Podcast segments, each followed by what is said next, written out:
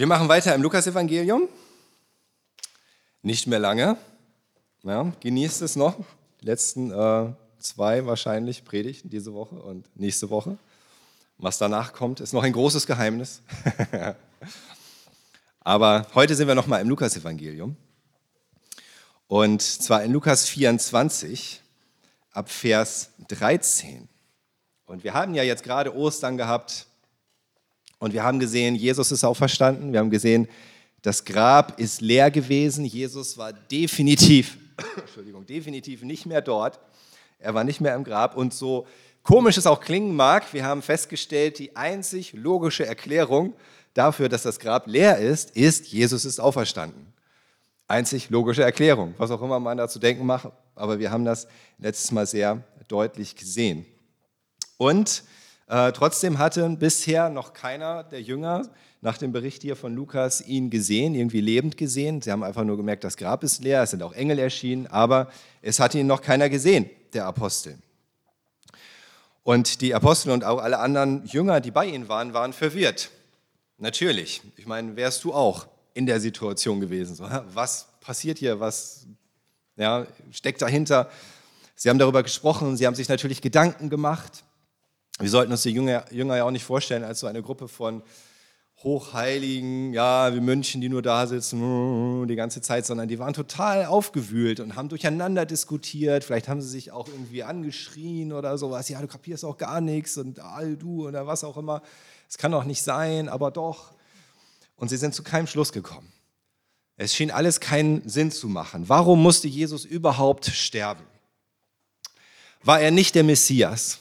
Haben sie sich getäuscht darin? Warum hat Jesus das auch alles so hingenommen? so bereitwillig? Warum hat Gott das überhaupt zugelassen? Wenn Jesus ein Prophet Gottes war. Es gibt manche auch, die durchaus an Gott glauben, aber die sagen, das kann doch gar nicht sein, dass so ein Prophet Gottes auf diese Art und Weise hingerichtet wird. Das würde doch Gott niemals zulassen. Das haben sich die Jünger auch gefragt. Warum? Was war, Entschuldigung, was war mit seinem Leichnam passiert? Wo ist er hingekommen? Kann man diesen hysterischen Frauen überhaupt glauben, wenn die irgendwas erzählen? ist jetzt nicht abwertend gemeint, aber die Männer damals die waren ja nicht unbedingt geneigt, so den Frauen da gleich alles abzunehmen, was sie so erzählen. Und als es dann schließlich schon Nachmittag wurde, da entschlossen sich manche unter den Jüngern, die von außerhalb von Jerusalem kamen, sich wieder auf den Heimweg zu machen. Ist klar, die waren auch zu Gast sozusagen in Jerusalem, die waren auch in erster Linie da gewesen, um vor Ort das Passafest zu feiern, so wie es sich gehörte. Und irgendwann mussten sie auch wieder nach Hause. Und sie stellten ja auch fest, hier gibt es irgendwie keine Antworten, hier gibt es auch keinen lebendigen Jesus zu sehen. Warum sollen wir uns jetzt noch länger hier irgendwie aufhalten? Gehen wir halt nach Hause. Und so geht es dann los in Lukas 24 ab Vers 13. Und da heißt es in den Versen 13 und 14, am gleichen Tag gingen zwei von den Jüngern nach dem Dorf Emmaus, das elf Kilometer von Jerusalem entfernt liegt. Unterwegs unterhielten sie sich über alles, was in den letzten Tagen geschehen war. Hier kommen jetzt auf einmal zwei Jünger vor, die nicht zu den Aposteln gehörten, die aber auch Jünger waren. Einer von beiden hieß Kleopas, lesen wir noch in dem Text. Ansonsten wissen wir eigentlich nichts über sie. Wir wissen nichts über sie. Und es ist interessant, warum Lukas das hier überhaupt aufschreibt. Nur Lukas berichtet uns von diesen beiden Jüngern und von ihrem Weg nach Emmaus und was dabei passiert ist. Und ich glaube, er hatte einen ganz, ganz bestimmten Grund dafür, auch das zu tun. Und gerade diese Geschichte hier zu berichten, wie diese Jünger hier auf dem Weg, Achtung, Spoiler, Jesus begegnen werden. Ja? Und was, was Jesus genau mit ihnen macht und wie sie am Ende sozusagen am Ziel ankommen. Sie kommen offenbar irgendwie aus Emmaus, sie wollen da wieder hin. Vielleicht wohnen sie da, zumindest einer von beiden. Man weiß heute nicht mehr so ganz genau, wo dieses Dorf eigentlich lag, aber wir haben ja diese Entfernungsangabe, ungefähr elf Kilometer. Das heißt, so in zwei Stunden konnte man den Weg laufen. Und äh, sie tun das. Das haben auch viele vorher getan, die aus Jerusalem gekommen sind. Und sie unterhalten sich angeregt. Ja, natürlich, sie sind immer noch total verwirrt. Sie, sie diskutieren, sie machen sich Gedanken, sie reden darüber, wer war Jesus jetzt wirklich und was hat er eigentlich gesagt und was hat er bewirkt und wie geht es jetzt weiter. Aber sie kommen nicht, sie kommen nicht weiter, sie stecken fest. Sie stecken fest so mit ihren eigenen Gedanken, mit ihren eigenen Gefühlen, sie drehen sich im Kreis. Und dann kommt Jesus zu ihnen, ohne dass sie es merken. Vers 15 heißt es dann, Vers 15 und 16, als sie so miteinander sprachen, und sich Gedanken machten, kam Jesus selbst hinzu und schloss sich ihnen an. Aber sie waren wie mit Blindheit geschlagen und erkannten ihn nicht. Also diese beiden Jünger, die müssen sich sehr angeregt unterhalten haben, diskutiert haben und dann stößt auf einmal ein weiterer Reisender dazu. Und das war nicht ungewöhnlich, da waren viele unterwegs auf diesem Weg. Und wenn da ein Jude unterwegs war und da sind andere Juden, dann schließen die sich natürlich zusammen. Dann ist es besser, zusammen zu reisen als alleine. Erstens ist es nicht so langweilig und zweitens ist es auch sicherer. Also schließt er sich ihnen an, es ist nichts Ungewöhnliches. Und ähm, es war natürlich kein gewöhnlicher Pilger, der sich dazu ihnen gesellte, es war der auferstandene Christus, aber sie merken es nicht. Das heißt da wörtlich, ihre Augen wurden gehalten. Jesus verhindert sozusagen, dass sie merken, wer er ist. Und das aus einem guten Grund. Er möchte im Moment noch nicht, dass sie ihn erkennen, denn zuerst hatte er etwas mit ihnen vor. Er wollte nicht einfach auftauchen, ah, hallo, da bin ich, Aha, alles gut, ja, Jesus, sondern er hatte einen Plan mit ihnen. Er wollte mit ihnen etwas machen. Er wollte ihnen helfen, äh, bestimmte Dinge zu verstehen und erstmal gewisse Schritte zu machen. Sie sollten erstmal hören und verstehen und glauben, bevor sie ihn wirklich sehen und erkennen. Und dann heißt es ab Vers 17, was beschäftigt euch denn so sehr? fragte Jesus. Worüber redet ihr? Da blieben sie traurig stehen. Und einer von ihnen, er hieß Kleopas, sagte, du bist wohl der einzige Mensch in Jerusalem, der nicht weiß, was sich in den letzten Tagen dort abgespielt hat. Jesus weiß natürlich, worum es in ihrem Gespräch ging, aber er wollte es von ihnen hören. Und dabei bricht es dann aus diesem Kleopas heraus. Er sagt, sag mal, hast du denn gar keine Ahnung? Bist du der Einzige, der jetzt irgendwie das Wochenende in Jerusalem verbracht hat und der nichts davon mitbekommen hat? Es muss sich in der Stadt in Jerusalem wie so ein Lauffeuer verbreitet haben, was da passiert ist. Viele, viele hatten gehört, dass der Prophet Jesus von Nazareth in die Stadt gekommen war. Sie haben ihn ja, Massen haben ihn jubelnd empfangen mit Palmenzweigen und so weiter, eine Woche, bevor er dann hingerichtet wurde. Alle hatten davon irgendwie gehört. Und dann hat sich natürlich auch rumgesprochen, dass dieser gleiche Jesus von Nazareth dann verurteilt wurde und vor Gericht gestellt und von Pilatus zum Tode verurteilt und was dann noch für ungewöhnliche Dinge passiert sind, als er dann gekreuzigt wurde. Irgendwie hatte jeder sicherlich irgendwas davon gehört. Vielleicht nicht die ganze Geschichte, vielleicht nur bestimmte Details. Irgendwas hatte bestimmt jeder gehört. Und Kleopas ist deshalb so erstaunt und ironischerweise sagt er genau das Gegenteil von dem, was wahr ist, eigentlich. Also das, er sagt, du bist der Einzige, der nicht weiß, was in Jerusalem passiert ist. Dabei war Jesus der Einzige, der genau wusste, was wirklich in Jerusalem passiert ist. Interessanterweise. Wie oft hast du schon gedacht, dass Jesus oder Gott offenbar gar keine Ahnung hat, was gerade passiert? Dass er offenbar irgendwie überhaupt keinen Schimmer hat, was gerade in deinem Leben abgeht. Was da drunter und drüber geht, was da irgendwie passiert ist, was dich überrascht hat, was dich erschüttert hat, was dich enttäuscht hat, was dich verletzt hat, was es dir irgendwie schwer macht, Probleme macht, weswegen du verzweifelt bist. Und ich denke dann immer, oh, Gott hat irgendwie offenbar überhaupt keine Ahnung davon. Vielleicht ist er irgendwie im Urlaub oder er schläft gerade oder es ist ihm auch egal. Aber das Gegenteil ist der Fall. Das Gegenteil ist richtig. Vielleicht denkst du aber, wenn Jesus, wenn Gott doch mächtig ist und weise und voller Liebe, dann ist eigentlich nur noch die einzige Antwort, er hat keine Ahnung, was passiert. Aber er weiß es sogar ganz genau. Und es ist ihm überhaupt nicht egal. Genauso wie Jesus das bei diesen beiden Jüngern nicht egal ist. Er sieht sie, er kommt zu ihnen, obwohl sie nicht zu den zwölf Aposteln gehörten, zu den Großen, den Auserwählten, zu den Wichtigen sozusagen. Ja, wir wissen ja, außer einem Namen wissen wir nichts von den beiden. Also man könnte sagen, sie gehören mit zu den unwichtigsten aller Jünger. In gewisser Weise. Aber nicht für Jesus. Er sieht sie da auf dem Weg in ihrer Not, wie sie feststecken, sich im Kreis drehen. Und er kommt zu ihnen. Und er weiß genau, was passiert ist. Er weiß genau, was in ihnen vorgeht. Und er will es hören von ihnen. So wie er von dir und von mir hören will, was wir gerade über die Situation denken und wie wir uns fühlen. Er will es hören. So ist seine Art. Auch wenn er es genau weiß. Und deswegen heißt es dann ab Vers 19, was denn? fragte Jesus.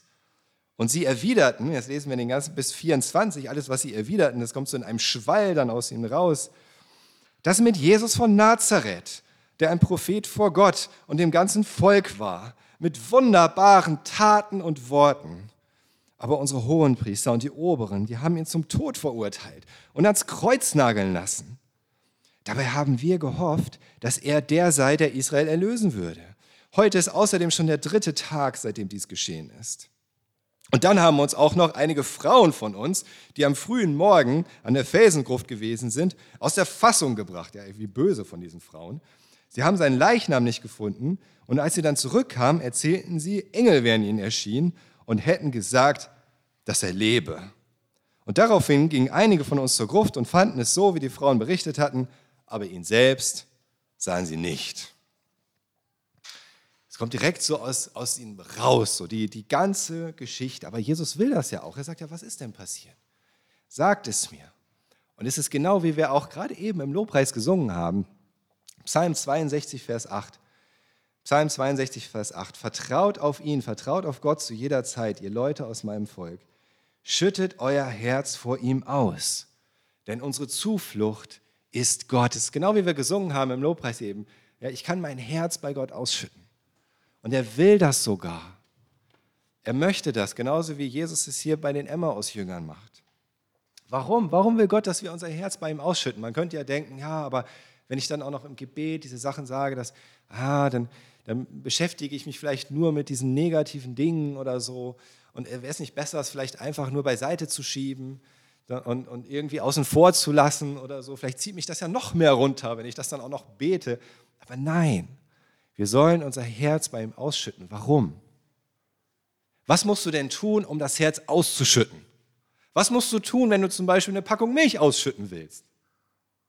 Du musst sie öffnen, oder? Anders geht das nicht. Ist auch gut so. Aber genauso ist das mit unserem Herz. Wenn wir unser Herz ausschütten, dann öffnen wir unser Herz.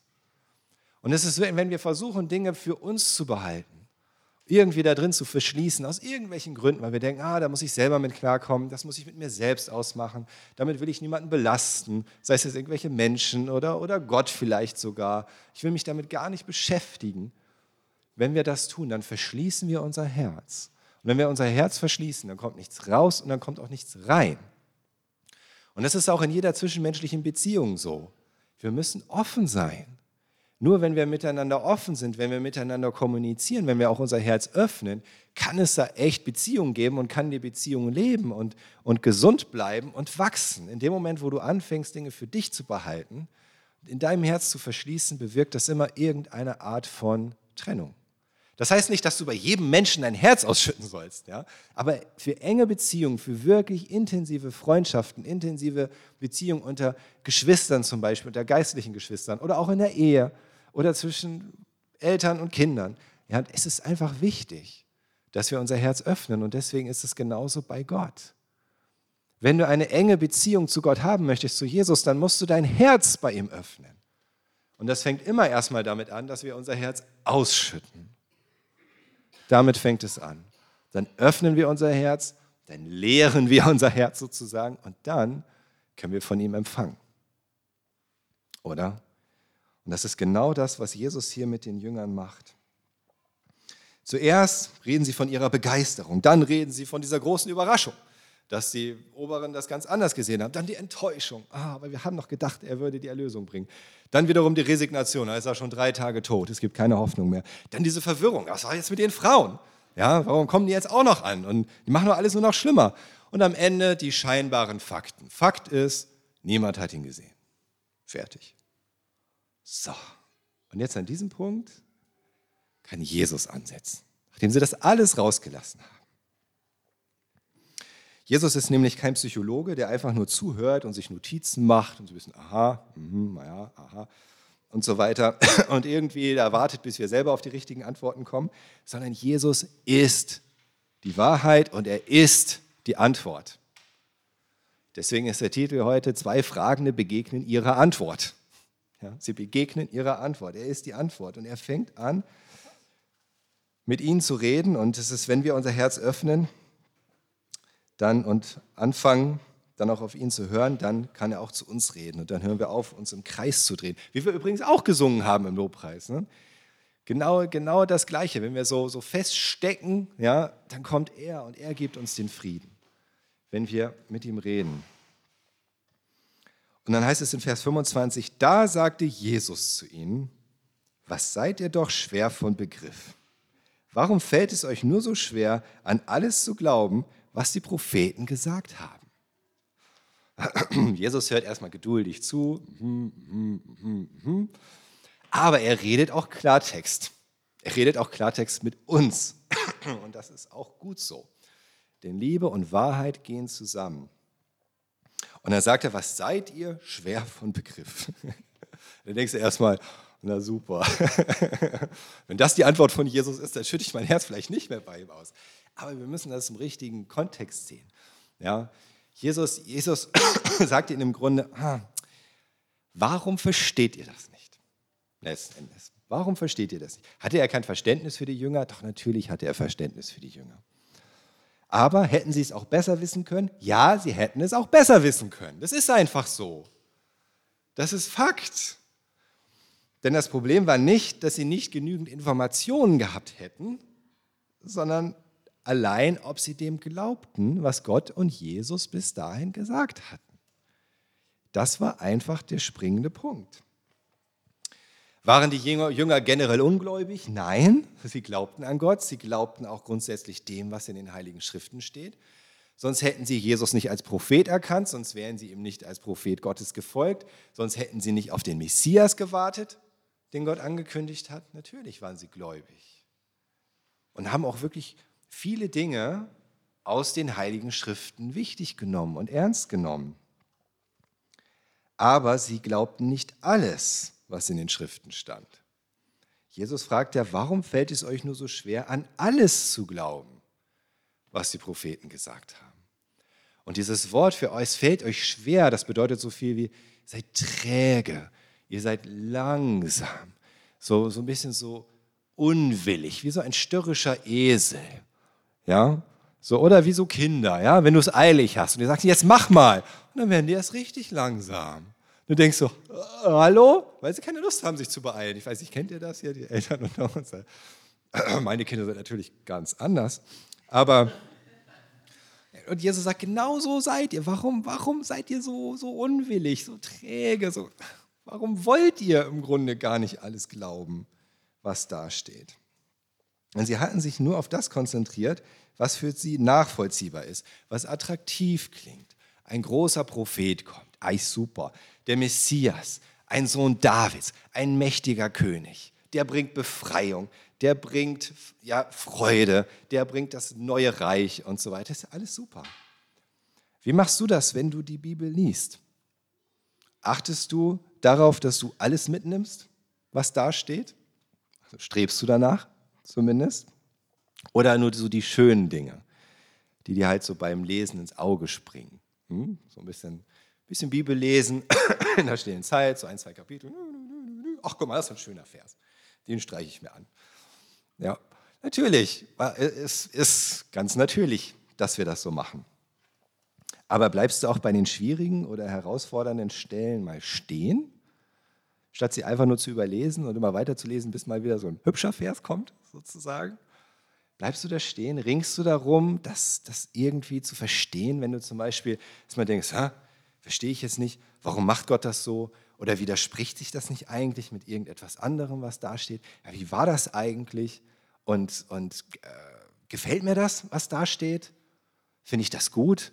ja, dass, dass äh, Gott so ist oder dass Gott sowas macht oder dass sowas passiert ist und so weiter. Bleibst du da auch stehen und ringst du darum, das zu begreifen? Wirklich so Gott zu fragen, es intensiv durchzubeten, auch Parallelstellen nachzuschlagen oder irgendwie das zusammenzubringen, um Jesus zu fragen, was heißt das und was bedeutet das für dich? Ich glaube, die allerwenigsten Menschen haben ein Problem damit, irgendetwas in der Bibel zu finden, äh, was sie glauben. Weil ich denke, die allermeisten Menschen können irgendetwas in der Bibel finden, wo sie sagen, ja, finde ich gut. Und sei es einfach nur, liebe deinen Nächsten zum Beispiel. Oder irgendetwas in der Art. Oder Gott ist Liebe. Oder was auch immer. Ja, wenn man so auch so ganz, ganz äh, rudimentäre Dinge irgendwie runterbrechen will. Und ich denke, viele würden sich auch Christen nennen oder würden sagen, sie sind gläubig. Aber genauso ist es leider so, dass die allerwenigsten Menschen sich entscheiden, wirklich alles glauben zu wollen, was Gott sagt. Alles. Ausnahmslos und bedingungslos. Alles wichtig zu nehmen, was da steht. Natürlich in der richtigen Interpretation, im richtigen Kontext, aber es wichtig zu nehmen. Zu sagen, das ist auch Wort Gottes. Und das hat mir auch etwas zu sagen. Und das ist auch wichtig für mich. Alles, was im Wort Gottes steht, zu erlauben, dass es mein Herz durchdringt, dass es mich verändert. Und das ist das, was Jesus möchte für die Emmaus-Jünger. Denn er sieht, das ist bei ihnen nicht der Fall. Das ist der Grund, warum sie so damit ringen, warum sie so verwirrt sind, warum sie nicht weiterkommen, warum sie sich so im Kreis drehen. Sie wussten viel, sie haben auch einiges geglaubt, aber so die schwierigen Dinge, die nicht so leicht zu verstehen sind oder nicht so einfach und nicht so attraktiv klingen, die haben sie offenbar überlesen oder nicht geglaubt. Und dann sagt Jesus ab Vers 26, musste nicht der Messias das alles erleiden, um dann in seine Herrlichkeit einzutreten. Und danach erklärt er ihnen in der ganzen Schrift alles, was sich auf ihn bezog. Er fing bei Mose an und ging durch sämtliche Propheten. Jesus sagt, musste nicht der Messias das alles erleiden? Und denkt mal, doch, musste er, denn die Oberen haben ihn ja leider verurteilt und Pilatus hat ihn hingerichtet. Also musste er das halt erleiden. War nicht seine Entscheidung. Na, das ist nicht das, was Jesus meint. Wenn er sagt, musste der Messias das nicht erleiden, dann meint er, sagen nicht die heiligen Schriften, dass er das muss. Und wenn sie das vorhersagen, muss er das doch auch. Dann gibt es gar keine andere Möglichkeit. Das ist der Grund, warum er musste. Nicht, weil irgendwelche Menschen, mächtige Menschen sich dafür entschieden haben, sondern weil es da steht. Und das ist seine Begründung. Das ist das, was Jesus heranzieht, um ihnen klarzumachen, was sein musste und wie sie es richtig verstehen können. Und Jesus zeigt dann anhand der Heiligen Schriften, was ja unser altes Testament ist, muss man sich auch klar machen. Ja, die Evangelien und so weiter gab es damals noch gar nicht. Das alte Testament, was Jesus da benutzt hat, die Heiligen Schriften damals, um ihnen zu zeigen, warum das alles passieren musste. Er fängt ganz vorne an bei den fünf Büchern Mose, geht durch das ganze Alte Testament und er zeigt ihnen, dass es überall Hinweise auf ihn gibt. Besonders zeigt er ihnen dann sicherlich auch die Stellen, die davon sprechen, dass dieses Leiden und das Sterben des Messias dazugehören. Dass es dazugehört, wenn am Ende diese Herrlichkeit stehen soll, die ihm verheißen ist und die uns verheißen ist und seinen Nachfolgern. Und es ist so, diese Stellen, wo es wirklich um das Leiden und Sterben des Messias geht, die sind nicht so leicht zu finden, vielleicht wie die anderen Stellen. Die springen einem vielleicht nicht so leicht ins Auge. Wie Stellen, wo es einfach nur heißt, ja, es kommt der Sohn Davids und ja, es kommt ein großer Tag des Herrn und ja, und dann kommt das Gericht über die Heiden zum Beispiel und ja, Gott stellt sein Reich wieder her und so weiter. Und doch, wenn wir danach schauen, dann finden wir ganz, ganz viele Beispiele, dann finden wir ganz viele Hinweise darauf, auf das, was passieren wird, wenn wir mit offenen Augen sehen und fragen. Und ich weiß natürlich nicht, welche Stellen genau Jesus mit ihnen durchgegangen ist, mit diesen Jüngern. Aber wenn man so ein bisschen einfach nur mal drüber nachdenkt, da fallen einem schon ein paar Sachen ein, die er mit ihnen besprochen haben könnte. Schon allein in den ersten fünf Büchern Mose. geht es auch um dieses Leiden und Sterben des Messias. Zum Beispiel 1. Mose 3, Vers 15. Schon allein da, wo Gott ankündigt, dass die Schlange dem Nachkommen der Frau die Ferse zerbeißt, mit anderen Worten, er wird sterben, aber der Nachkomme der Frau der Schlange den Kopf zertritt. Mit anderen Worten, er besiegt den Feind. Dann kommt die Herrlichkeit. Oder 1. Mose 22, als Abraham aufgefordert wird, seinen Sohn zu opfern, seinen eigenen Sohn zu opfern. Auch das ist schon so ein Hinweis, so ein Vorschatten auf das, was Gott tatsächlich tun wird, nämlich seinen Sohn zu opfern. Oder 1. Mose 45, Josef. Josef musste im Grunde sterben. Er wurde in eine Zisterne geworfen, er wurde verkauft, er kam ins Gefängnis, er musste in der Fremde leben, für seinen Vater war er tot. Warum? Damit viele gerettet werden, sagt Josef selbst. Auch so ein Vorschatten auf Jesus. 2. Mose 12, das Opferlamm am Passa, das Lamm, das sterben musste, damit das Blut das Volk Gottes vor dem Tod bewahrt. 3. Mose 9, die Stiftshütte, in der die Herrlichkeit erst erscheint, nachdem all die Sündopfer und Schuldopfer und Brandopfer gebracht wurden und das Blut hineingebracht wird ins Heiligtum. Dann erscheint die Herrlichkeit. Erst nach dem Blutvergießen erst nach dem Tod. 3. Mose 16, der große Versöhnungstag. Der eine Tag im Jahr, an dem der Hohepriester ins Allerheiligste geht, um das Blut dahin zu bringen, zu der Bundeslade. Auch da, dieser, diese Versöhnung durch den Hohepriester, durch das Blut, damit das Volk wirklich befreit wird von den Sünden oder sie zugedeckt werden zumindest. 4. Mose, die erhöhte Bronzeschlange. 4. Mose, ich habe das Kapitel vergessen die erhöhte Bronzeschlange, ja, die Mose macht. Und jeder, der auf die Schlange schaut, wird gerettet vor ihrem Gift. Und Jesus sagt selbst in Johannes 3, Vers 14, das bezieht sich auf ihn. Genauso muss er erhöht werden am Kreuz, damit jeder, der auf ihn schaut, der selbst zur Sünde wurde, von der Sünde befreit wird. Fünfter Mose sagt Jesus vorweg, ein Prophet wie Mose wird kommen. Das schon alleine einfach die Stellen aus den fünf Büchern Mose. Und dann könnt ihr noch weiterlesen im Psalm 22, 15 und 16, im Psalm 16, Vers 10, Jesaja 53.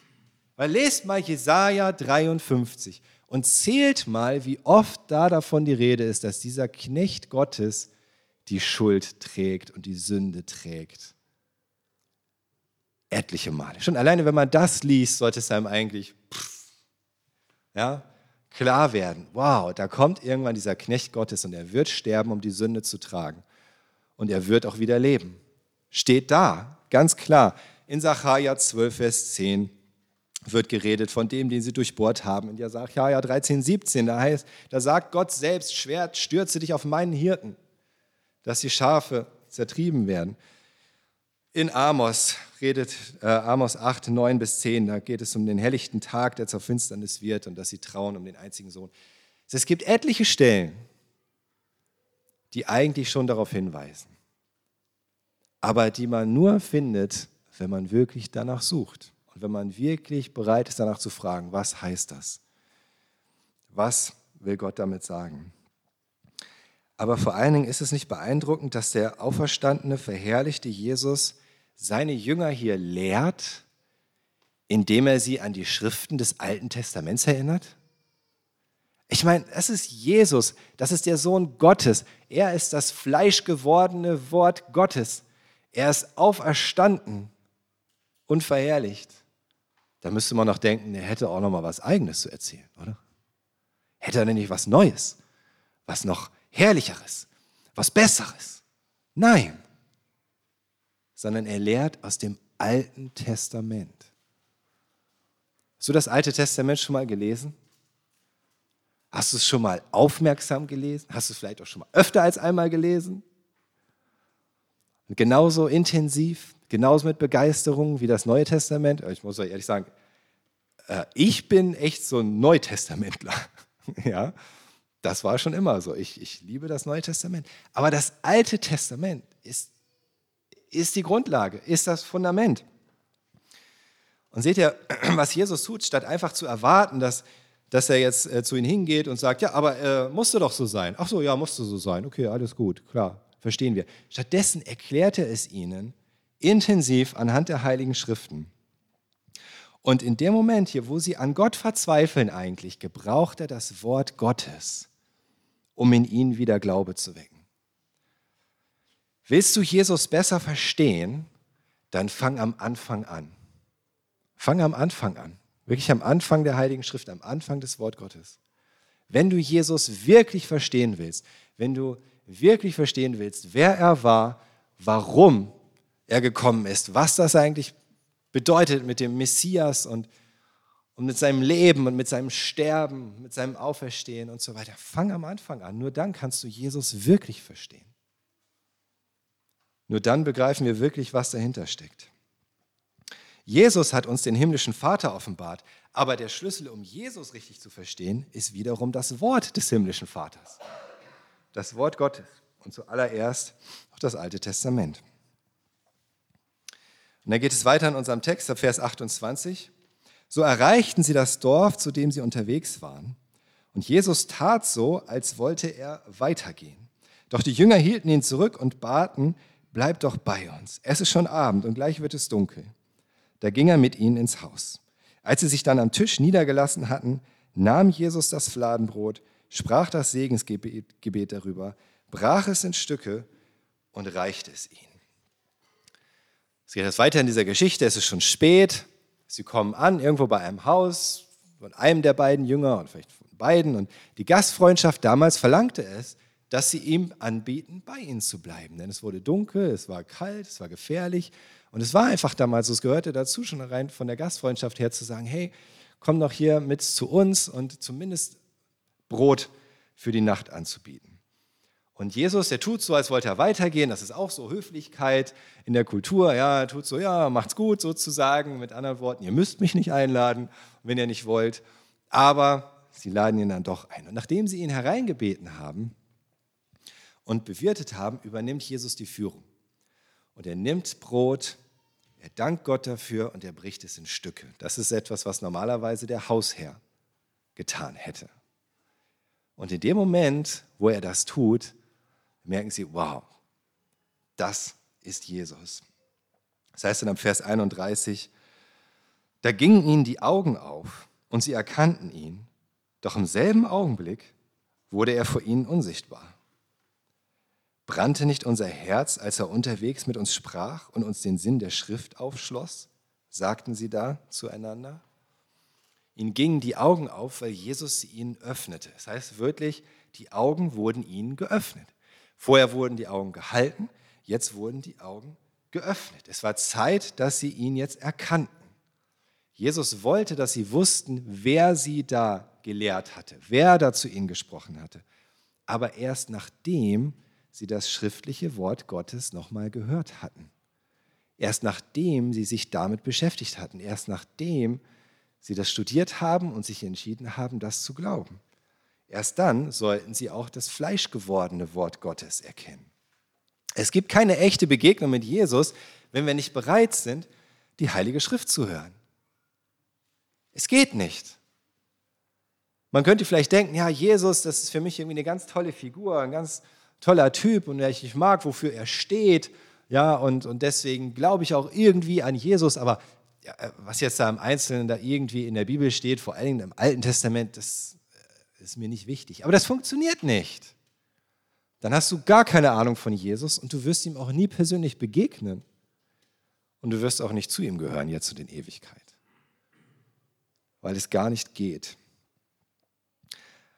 Aber die Augen wurden ihnen geöffnet und es wurde ihnen noch etwas geöffnet, nämlich der Sinn der Schriften. Sie sagen, dass er ihnen den Sinn der Schrift aufgeschlossen hat. Jetzt kommt das Umgekehrte. Konnten sie vorher das nicht verstehen, was da steht in der Heiligen Schrift? Oder konnten sie nichts von dem verstehen? Doch sicher, sie hätten einiges verstehen können. Sie hatten auch einiges verstanden aus der Heiligen Schrift. Warum sagen sie dann, er hat uns den Sinn der Schrift aufgeschlossen? Weil die tiefste Bedeutung, die ganze Wahrheit, der volle Umfang der Offenbarung Gottes, den erfahren wir nur wiederum, wenn wir die Bibel mit Jesus lesen, sozusagen. Ihr kennt doch so 3D-Bilder und 3D-Filme und so weiter, oder? So sieht das zum Beispiel aus, wenn du so einen 3D-Film gucken willst ohne 3D-Brille. Ja? Klar, ich meine, ihr seht, was das hier ist, oder? Was ist das? Ein Strand, eine Wiese oder eine Stadt? Richtig, eine Stadt. Ich meine, das erkennt man, oder? Ich meine, klar erkennst du was. Man sieht auch da, ja, da ist so ein Hochhaus zum Beispiel und das ist so eine sehr große Stadt offensichtlich. Und viele Häuser hier und viele Flachdächer hier vorne und solche Dinge. Klar erkennst du etwas, auch ohne die Brille. Aber nur mit der Brille erkennst du wirklich, wie es aussieht, wie die Details sind. Ich kann euch jetzt leider nicht genau das gleiche Bild in 3D zeigen. Ja, funktioniert nicht. Habt eure 3D-Brillen nicht dabei. Aber das wäre dann zum Beispiel eher so. Ja, so ein Bild mit ganz vielen Details, wo du wirklich sagen kannst, oh ja, guck mal, und da kannst du sogar, da kannst du zählen, wie viele Stockwerke so ein Hochhaus hat und so weiter. Ja, das ist der Unterschied. Natürlich kannst du die Bibel lesen und wenn du nicht an Jesus glaubst, wird es auch das ein oder andere Ding geben, was du darin verstehst. Klar, natürlich. Aber nur letzten Endes nur verschwommen. Nie wirklich in der Tiefe, wie wenn du das liest durch den Glauben an Jesus, durch die Jesus-Brille sozusagen. Wenn wir Jesus nicht hätten, dann hätten wir auch zum Beispiel die Stellen, die wir uns gerade angeschaut hatten, aus dem ganzen fünf Büchern Mose, nie so interpretiert. Dann wären es halt einfach nur Geschichten gewesen aus dem alten Israel und was da passiert ist. Wir hätten das nie gesehen, wofür das eigentlich steht und was Gott damit eigentlich vorhat und dass das nur ein Vorausschatten ist auf das Eigentliche, was kommt. Wenn du die Bibel liest, das Neue Testament natürlich sowieso, aber auch das Alte Testament, immer durch die Jesusbrille. Nicht ohne die Jesusbrille. Wenn du es ohne Jesusbrille liest, dann kommt dabei nur sowas raus wie, äh, Israel hatte bestimmte Gesetze, ja, Gott straft Israel, äh, wir sollen gute Menschen sein. Ja, sowas in der Richtung kommt dann da raus. Aber wenn du es durch die Jesusbrille liest, dann siehst du, wow, Gott hatte von Anfang an einen Plan, die Menschheit zu retten. Und es geht los bei Adam und Eva. Es zieht sich durch die Patriarchen, ja, es zieht sich durch das Gesetz des Mose, es zieht sich durch die Geschichte Israels. Es zeigt einfach, wie wir Menschen unfähig sind, Gottes Gesetz zu halten. Es zeigt, wie Gott immer wieder verheißt, dass er seinen Sohn schicken wird und so weiter und so weiter. Das ist etwas völlig anderes, oder? Das heißt, wann immer du auch das Alte Testament liest, liest es durch diese Jesusbrille. Wo siehst du Jesus darin? Wo ist das ein Vorschatten auf Jesus? Was, wo, was hat Jesus getan, im Grunde, was du da liest. Und dann macht es Klick bei den Jüngern. Da heißt es ab Vers 33, unverzüglich brachen sie auf und kehrten nach Jerusalem zurück. Und dort fanden sie alle versammelt, die Elf und alle, die sich zu ihnen hielten. Der Herr ist wirklich auferstanden, riefen diese ihnen entgegen. Er ist Simon erschienen. Da berichteten die beiden, was sie selbst unterwegs erlebt hatten und wie sie ihn am Brechen des Brotes erkannten. Der Herr ist wirklich auferstanden. Daher kommt das. Ja, er ist wirklich auferstanden. Es, obwohl es jetzt dunkel wird, brennt es in diesen Emmaus-Jüngern. Ja, es brennt in ihnen und sie müssen aufbrechen. Sie müssen los. Warum? Weil sie jemandem davon erzählen wollen. Sie hatten jetzt verstanden und geglaubt und sie waren Jesus persönlich begegnet. Und deswegen brannte es in ihnen. Und deswegen mussten sie jemandem davon erzählen. Ob du eine persönliche Begegnung mit Jesus hattest, siehst du schon sehr deutlich daran, ob es in dir brennt, jemandem davon zu erzählen. Und wenn es in dir nicht mehr brennt, jemandem davon zu erzählen, dann mach dich neu auf diese Begegnung mit Jesus. Dann mach dich neu daran, wirklich ihn zu suchen, ihn zu fragen, ihm persönlich begegnen zu wollen. Dass es nicht irgendein toter Glaube ist. Dass es nicht nur so ein Glaube ist, ja, ja, ich halte es für wahr, dass Jesus auferstanden ist, sondern ein lebendiger Glaube, der, der lebt aus deiner Beziehung zu Jesus. Dass du mit ihm redest, dass du dein Herz bei ihm ausschüttest und er wiederum dein Herz füllen kann mit dem, was du brauchst. Und dass es immer wieder, immer wieder neu in Brand setzen kann, dieses Herz. Und es ist, es, es ist durchaus normal, es ist sehr nicht ungewöhnlich, ja, dass wir irgendwann feststellen, auch irgendwie brennt mein Herz gerade gar nicht so. Aber das muss nicht so bleiben. Und das sollte nicht so bleiben. Und das ist der, das ist der Punkt, wo Jesus dich ruft. Mach dich neu auf diesen Weg. Mach dich neu auf den Weg, mir zu begegnen. Mich zu entdecken in den heiligen Schriften. Das, was Gott dir sagen möchte, zu lesen. Durch mich hindurch, durch diese Jesusbrille. Und Gottes Stimme wirklich persönlich zu hören. Dafür ist er da. Und das, das ist der Grund, warum Lukas das hier niedergeschrieben hat, damit wir das verstehen. Wir begegnen Jesus in den heiligen Schriften. Und wir verstehen die heiligen Schriften durch Jesus. Und das, was er tun möchte, ist uns immer und immer wieder ganz persönlich begegnen und unser Herz in Brand setzen. Gerade dann, wenn du vielleicht verwirrt bist, wenn du vielleicht irgendwie dich überwältigt fühlst, von Fragen, von Zweifeln, von Enttäuschung, von Kraftlosigkeit. Gerade dann komm neu zu ihm. Und der erste Schritt ist immer, sein Wort zu öffnen. Ist immer der erste Schritt. Amen.